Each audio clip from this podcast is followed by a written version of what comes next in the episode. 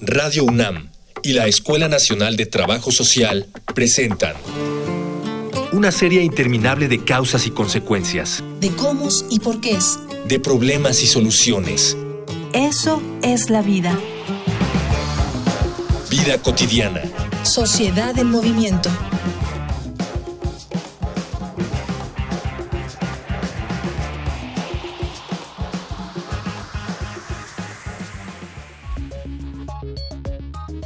En nuestro país, de todas las mujeres de 12 años en adelante, 67% ha tenido uno o más hijos. Cada historia es diferente. En este programa de vida cotidiana, Sociedad en Movimiento, hablaremos de las maternidades en México. Para abordar el tema, nos acompaña la maestra Kenia Sánchez, académica de la Escuela Nacional de Trabajo Social. Y también nos acompaña para dar su testimonio Griselda Rodríguez, alumna de la Escuela Nacional de Trabajo Social. Dialogar para actuar, actuar para resolver.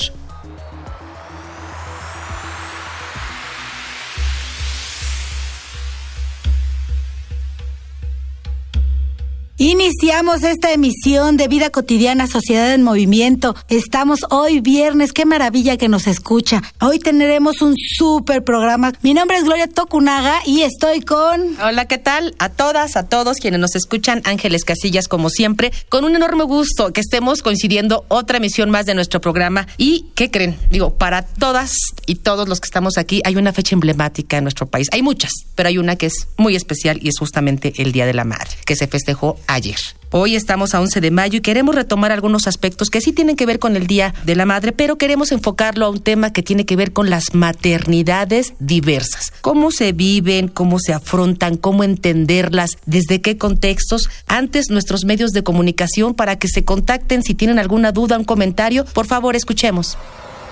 Facebook, Escuela Nacional de Trabajo Social, ENTS, UNAM. Twitter, arroba comunica, ENTS. Instagram, comunicación ENTS.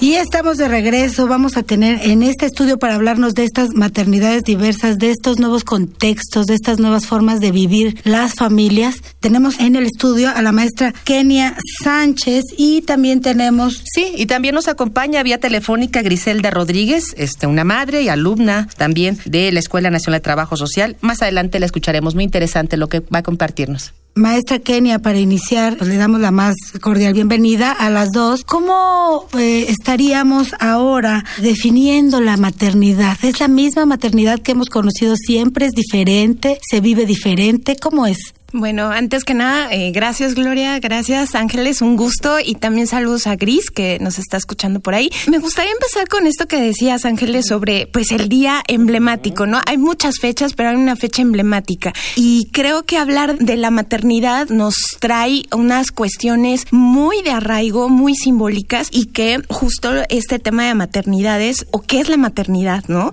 El simple hecho de ser madre, como dicen, no nos lleva a el ejercicio de la maternidad y eso es un hecho, o sea, el hecho biológico ahí está. Eh, las mujeres somos las que corporal y biológicamente tenemos posibilidades físicas de, dar a luz, de, hacer, de dar eh, eh, un alumbramiento, ¿no? A la vida, como dicen. Pero eso no nos hace ser ya en automático, ¿no? Llevar un ejercicio de la maternidad. Eso es un primer punto que hay que poner en claro. Ahora, todo el simbolismo y toda la carga cultural que lleva no solamente el hecho de ser madre, sino pegado con la feminidad, o sea, como concebir la feminidad sine qua non ser madre, ¿no? O sea, eres mujer en tanto eres madre. Eso es también algo que está ahí, por supuesto, también ligado. Pero, ¿cómo entender la maternidad en ese sentido? Bueno, la maternidad es una construcción histórica, social, que conlleva una serie de responsabilidades, de obligaciones, pero también de constructos simbólicos y culturales, ¿no?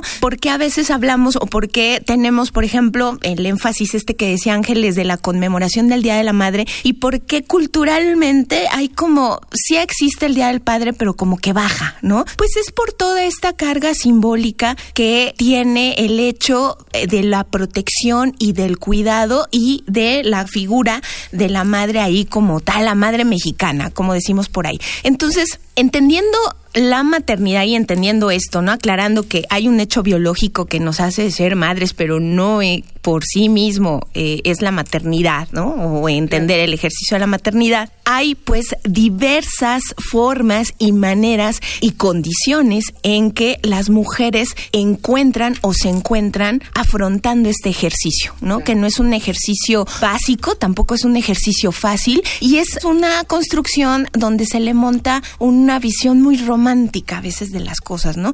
Y finalmente cuando hablamos de responsabilidades, obligaciones y de temas de cuidado, de protección psicoafectiva, por ejemplo, de instalar o colocar valores en otra persona, pues no, la cosa está, está compleja. Ah, y también la proveeduría, ¿no? Porque como dicen por ahí, ¿no? Ahora que se habla mucho de las jefaturas de hogar, cifras del INEGI más o menos, ¿no? Dicen, bueno, en el país hay 20 millones de hogares mexicanos y de esos 20 millones de hogares mexicanos son 5 millones con jefatura femenina. Entonces, es una cuestión, es una cuarta, prácticamente un alrededor de un punto, un 5% de esos millones de hogares en los que una mujer está afrontando el ejercicio de la maternidad en diferentes contextos y en diferentes condiciones. Y sin contar aquellas que están apoyando la jefatura, porque no eso, eso no lo estamos viendo. Claro, y tiene una relación con lo que estamos hablando del género, ¿eh? Porque usualmente quienes forman los primeros lazos de cuidado, ¿no? Cuando la mujer se tiene que ir a trabajar para fungir el rol de proveeduría, es la madre de la madre, ¿no? Es decir, la abuela. Y así, ¿no?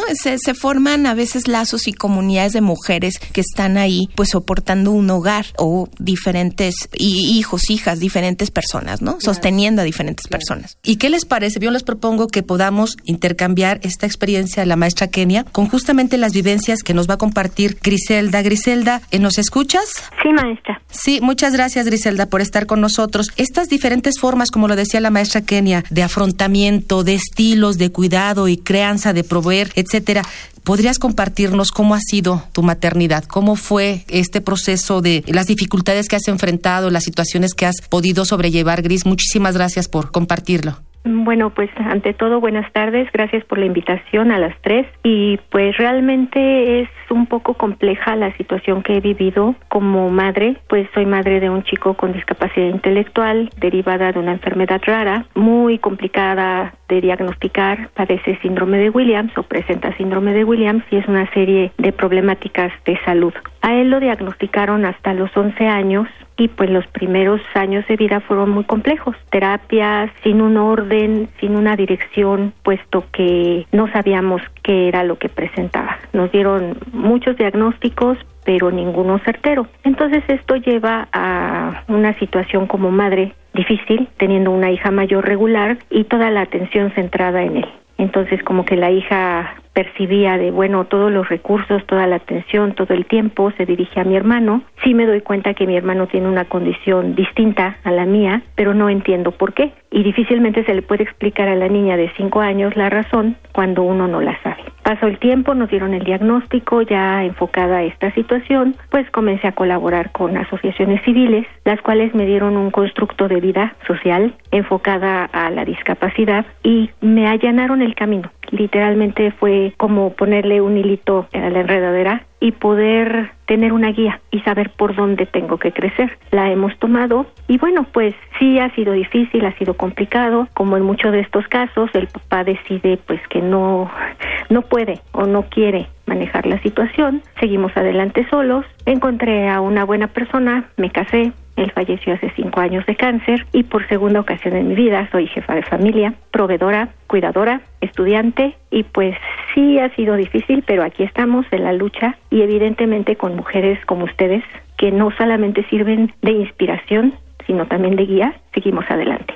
Muchas gracias Griselda por regalarnos tu testimonio. Me parece que es muy valioso y ahorita conversaremos un poco también con la, con la maestra Kenia. Antes de, los invito a todos a escuchar la infografía social.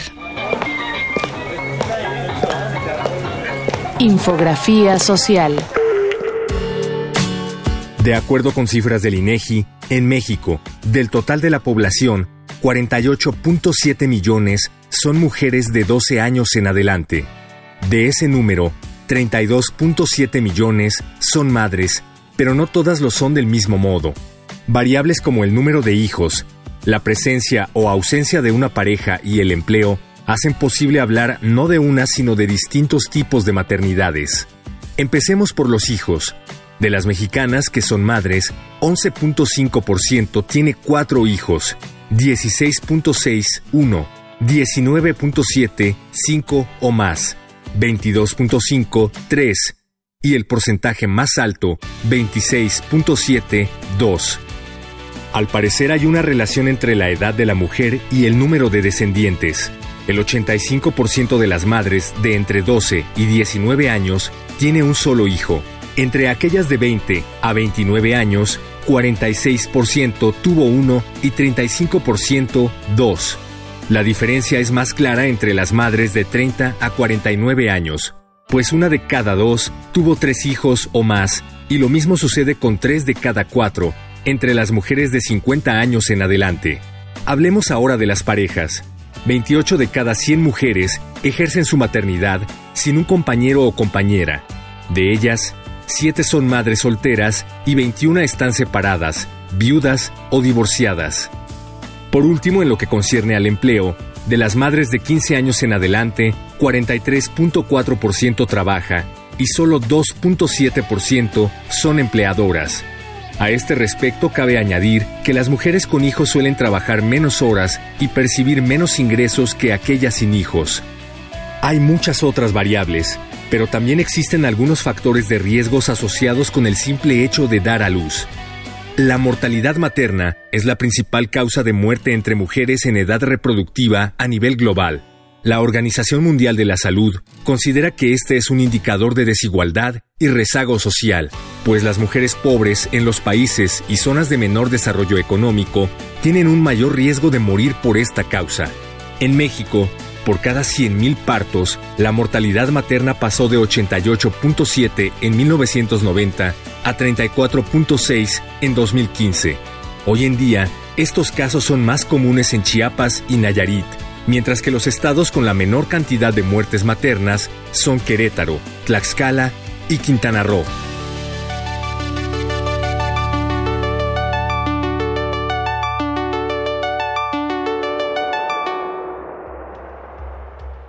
Estamos conversando con la maestra Kenia y con Griselda, que nos está dando su testimonio. Maestra Kenia, estos entornos, ¿qué entornos tenemos nuevos? ¿Qué se nos está presentando ahora a las, en la nueva maternidad, aquellas que la ejercemos? Sí, mira, yo creo y ahorita estoy reflexionando como varias cosas, ¿no? En torno al testimonio de Gris. Realmente no hay entornos nuevos, más bien estamos en un cambio de época. Sociológicamente le nombran como la posmodernidad, ¿eh? en donde varias construcciones sociales que había normado la organización social, pues se están poniendo en duda. Ahora también con el ejercicio o esta perspectiva de derechos humanos, mucho se dice, bueno, las mujeres decidimos sobre nuestro cuerpo, sobre nuestro, nuestra vida, sí, pero ese es también otros discursos y otras narrativas un poco engañosas, ¿no? Porque como decía Gris, ¿no? Realmente nadie nos prepara para afrontar circunstancias en la que nosotros podemos generar un proyecto de vida en conjunto con alguien, ¿no? O como les decía, ¿no? El hecho biológico de procrear es muy diferente al de ejercer la crianza o desarrollar la crianza, ¿no?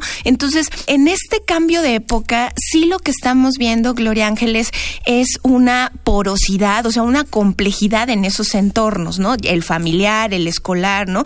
Y hay muchas otras circunstancias que sí, digamos, orillan a las mujeres a afrontar la crianza de manera solitaria y de manera difícil, ¿no? Está, por ejemplo, eh, los contextos de reclusión, en donde el ejercicio de la maternidad es bastante complejo por la situación jurídica que se tiene, pero también en esta visión que se tiene de la mujer cuando cae en reclusión a diferencia de un hombre, ¿no? O lo que nos comentaba ahorita Gris, ¿no? Vivir la viudez o inclusive la misma jefatura de hogar sin tener una, una pareja, no se vive igual de diferente manera, o sea, se vive de diferente manera una mujer a un hombre, ¿no? También las circunstancias de migración, las circunstancias difíciles de tener a una persona desaparecida, por ejemplo, ¿no?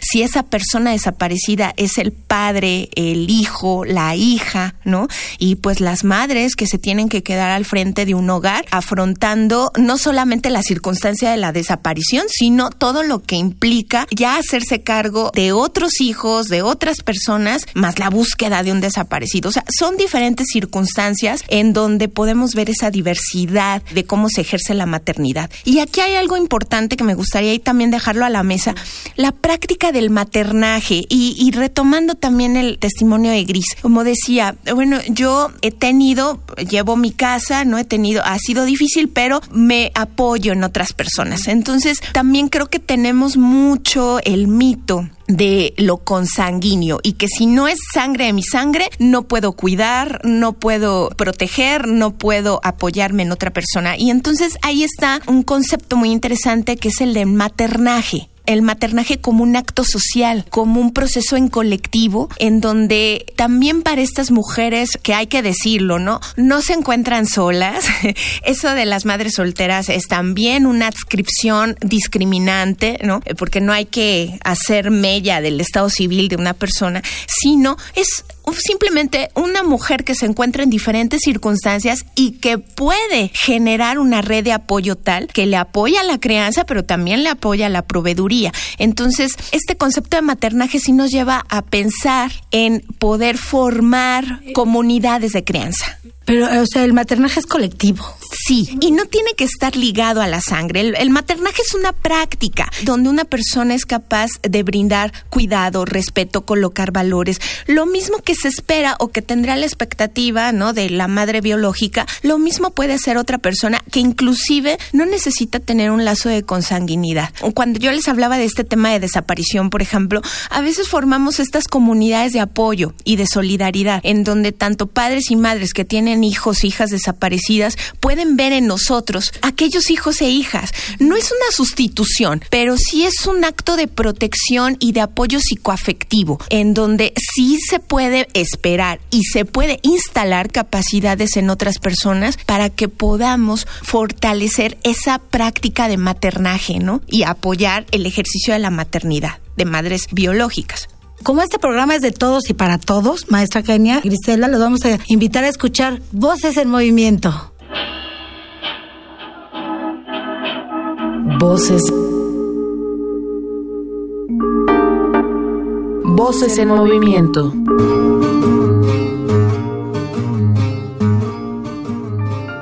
Mi nombre es Carla Machucaila, soy licenciada en Trabajo Social, entré a trabajar aquí en el 2013 en el área administrativa. No estaba en mis planes ser mamá. Mi proyecto cambió, o sea, mi esposo está aquí en la tarde, estaba en la mañana, entonces íbamos a tener obligaciones compartidas, pero al salir él con otro trabajo en la mañana, pues cambió totalmente todo el panorama que teníamos.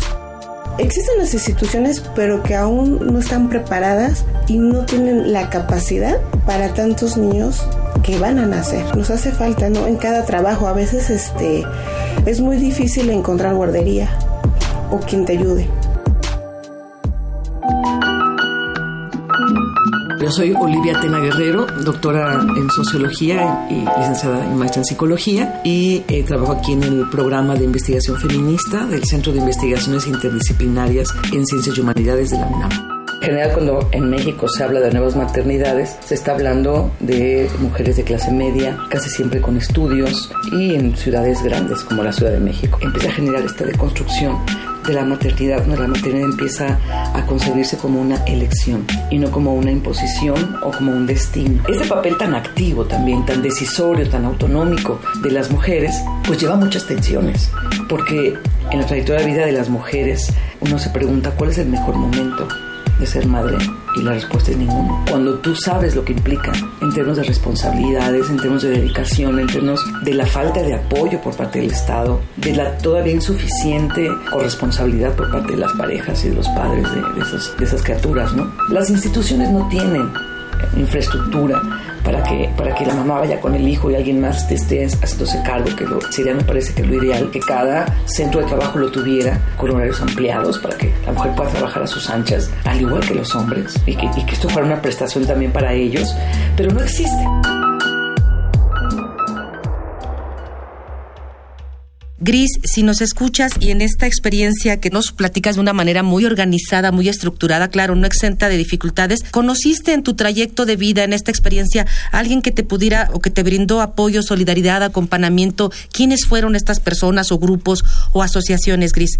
Pues sí, quien me brindó la orientación fue el doctor Carlos Venegas del Hospital General del Departamento de Genética. Él es especialista en síndrome de Williams. Igualmente el doctor Carlos Serrano, que es neuropsicólogo de la Cala, y ambos están realizando actualmente un protocolo de investigación sobre genoma completo, el doctor Venegas y el doctor Serrano de desarrollo neuropsicológico en personas con síndrome de Williams. A ellos los conocí casi a la par del diagnóstico de Alejandro y bueno, han sido grandes acompañantes y amigos en todo este proceso de descubrir el síndrome que presenta mi hijo y todas sus características. Tú mencionaste hace rato que eras mamá, estudiante, trabajadora. ¿Quién te apoyó también de tu familia o de la gente cercana para que tú puedas lograr tantas cosas, siendo todo esto y además jefa de familia?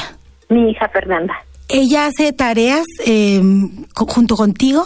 Sí, claro, por supuesto. Ella desde muy niña, en el momento que tomé la decisión de separarme de su papá, pues tomó muchas responsabilidades y ya más adelante, durante la enfermedad de mi marido, que fue prácticamente su padre de crianza, también cuando había necesidad de que yo me alejara de casa por cuidarlo a él, ella se hacía responsable absolutamente de todo, tareas con Alejandro, cocinar, ir de compras, todo, todo. Y actualmente ella fue la que me motivó a estudiar me dijo, mamá, ¿qué vas a hacer con tanto tiempo libre ahora que mi papá ya no está? Y te vas a volver loca. Así literalmente me lo dijo. Ella me, me estimuló para que presentara el examen en la UNAM y ahora que ya soy estudiante, pues también colabora, apoya en todas las tareas, no solamente de casa, sino también en responsabilidades con su hermano. Cuando tengo que salir por cuestiones de compromisos con la organización con la que colaboro, ella se hace responsable de su hermano. Ah, qué maravilla, Griselda. ¿Cómo ves, maestra? Sí, mira, aquí es bien importante, es, es muy loable de verdad estas experiencias, estos casos, pero bueno, como lo estábamos charlando ahorita en un previo, es importante que no dejemos estas diversas expresiones familiares finalmente, o ahorita que estamos hablando de maternidades eh, diversas, es importante que exista una política pública que fortalezca esas alianzas, ¿no? Que se dan de sororidad, ahorita que hablaba Gris con la hija, ¿no? O de solidaridad con otras figuras que pudiera ser el abuelo paterno, la abuela materna, los tíos, las tías, los primos, ¿no? Creo que a veces en estos esfuerzos, esas diadas o esas triadas, esos equipos que se van formando finalmente también en la idea de que pues es mi familia, tengo que apechugar, como dicen por ahí, ¿no? Es importante que existan organizaciones o que existan procesos de política pública que le den fortalecimiento a estas personas, que también se responsabilizan de ese ejercicio de crianza vemos que hay una ausencia de recursos por parte de política pública oficial y no dudo que hay varias organizaciones, como lo comentaba Gris, en donde se vuelven no solamente como nuestros padrinos o madrinas, ¿no? Sino que se vuelven amigos, amigas, algo más, ¿no? Que proporcionarnos información, protección psicoafectiva. No dudo que existan las organizaciones, pero sin duda tenemos que trabajar en instalar procesos más oficiales, más adecuados. Gris, ya nos decía la maestra Kenia y parte de lo que compartes estos apoyos, principalmente de tu, de tu familia, de tu entorno inmediato, aunque nos decía la maestra, eh, lo importante, el verdadero reto es que asumamos una formalidad en estos acompañamientos, en esta solidaridad. Podríamos combinar la parte de tu experiencia como en, tu maternidad, pero ahora ya con un contenido que te da una formación académica como lo es trabajo social. Como profesionista y madre, ¿cuáles serían los principales, digamos, eh, respuestas o retos que tú crees que tendríamos que tener como sociedad para llevar mejor estos tránsitos? Pues sensibilización, información, conocimiento y un poco de, como lo comentaba la maestra, sororidad y de vernos realmente como seres humanos, quitarnos el estigma y las etiquetas de es madre soltera. Ayer lo comentaba con una persona y le decía, bueno, ¿cuál es la diferencia en que yo me casé, me divorcié, me volví a casar, en viude y soy jefa de familia? Civilmente soy soltera. ¿Qué diferencia hace esto a una mujer que decide por circunstancias X criar a un hijo sola y no tener una pareja. ¿Cuál es la diferencia entre ella y yo? Las dos somos jefas de familia, las dos sacamos adelante a nuestros hijos. Entonces, desde la perspectiva de trabajo social, hace falta el empoderamiento hacia la mujer, que sepamos en dónde estamos paradas y lo que podemos hacer. Comunicación proactiva, informada y colaborativa porque tendemos mucho a decir, bueno, es que ese no es mi problema. Y no hablo únicamente en cuestiones de hijos con discapacidad, sino también en otras cuestiones de, no sé, es está divorciándose, tiene una situación, no es mi problema, somos muy amigas, pero ella tiene que resolver sus necesidades como pueda porque si no nunca va a aprender o siempre va a depender de alguien. Crear esas redes de apoyo entre mujeres es sumamente importante. Yo lo he encontrado, mi hija, ella estudia orgullosamente en la Facultad de Química, tiene novio, ¿cómo le hacen para solventar esto, no? ¿Cómo se comunican? Precisamente comunicación. Ella tiene sus planes, los platicamos, mamá, ¿qué vas a hacer? Este, yo tengo este plan, podemos, no podemos, lo ajustamos y todo es con base en la comunicación. Entonces, desde trabajo social, informarnos, difundirlo y sensibilizar a la población. Muchas gracias, Gris, por tu testimonio y por estas palabras que nos has dado. Kenia, para despedirnos ya. Bueno, creo que Gris ya lo ha dicho muy bien y yo terminaría poniéndole un nombre a todo esto, ¿no? Colectivizar la maternidad, ¿no? En eh, esto que digo, es un concepto, pero digo, más allá del concepto de maternaje, entender que todas y todos tenemos esa capacidad de brindar cuidado, protección y, y solidaridad. En ese sentido, todas podemos ser madres, todos podemos ser padres. Aquí hay un punto interesante también, digo, siempre es el tema, sí, de las mujeres pero también tenemos que trabajar con el otro lado, ¿no? La paternidad responsable, asumir realmente que también los, los hombres sepan que también tienen capacidades de afecto, que también tienen capacidades de contacto y que pueden ser excelentes padres sin tener esta cuestión de, bueno, yo solamente soy proveedor. No, entonces sí tenemos que trabajar mucho. Eso que decía Gris de la sensibilización, sí con perspectiva de derechos humanos y tenemos que quitar muchos tabús que hay alrededor del el ejercicio a la maternidad. Muchas gracias. Este programa se acaba, se acaba. Yo tengo agradecimientos para la Escuela Nacional de Trabajo Social, a Miguel Alvarado, que es nuestro productor, a Rafael Alvarado, a Luis Tula. Mi nombre es Gloria Tocunaga y nos despedimos. Muchísimas gracias. Pasen un muy bonito fin de semana. Sin falta, nos escuchamos el viernes. Bonita tarde. Hasta luego. Vida cotidiana es una coproducción entre Radio UNAM y la Escuela Nacional de Trabajo Social.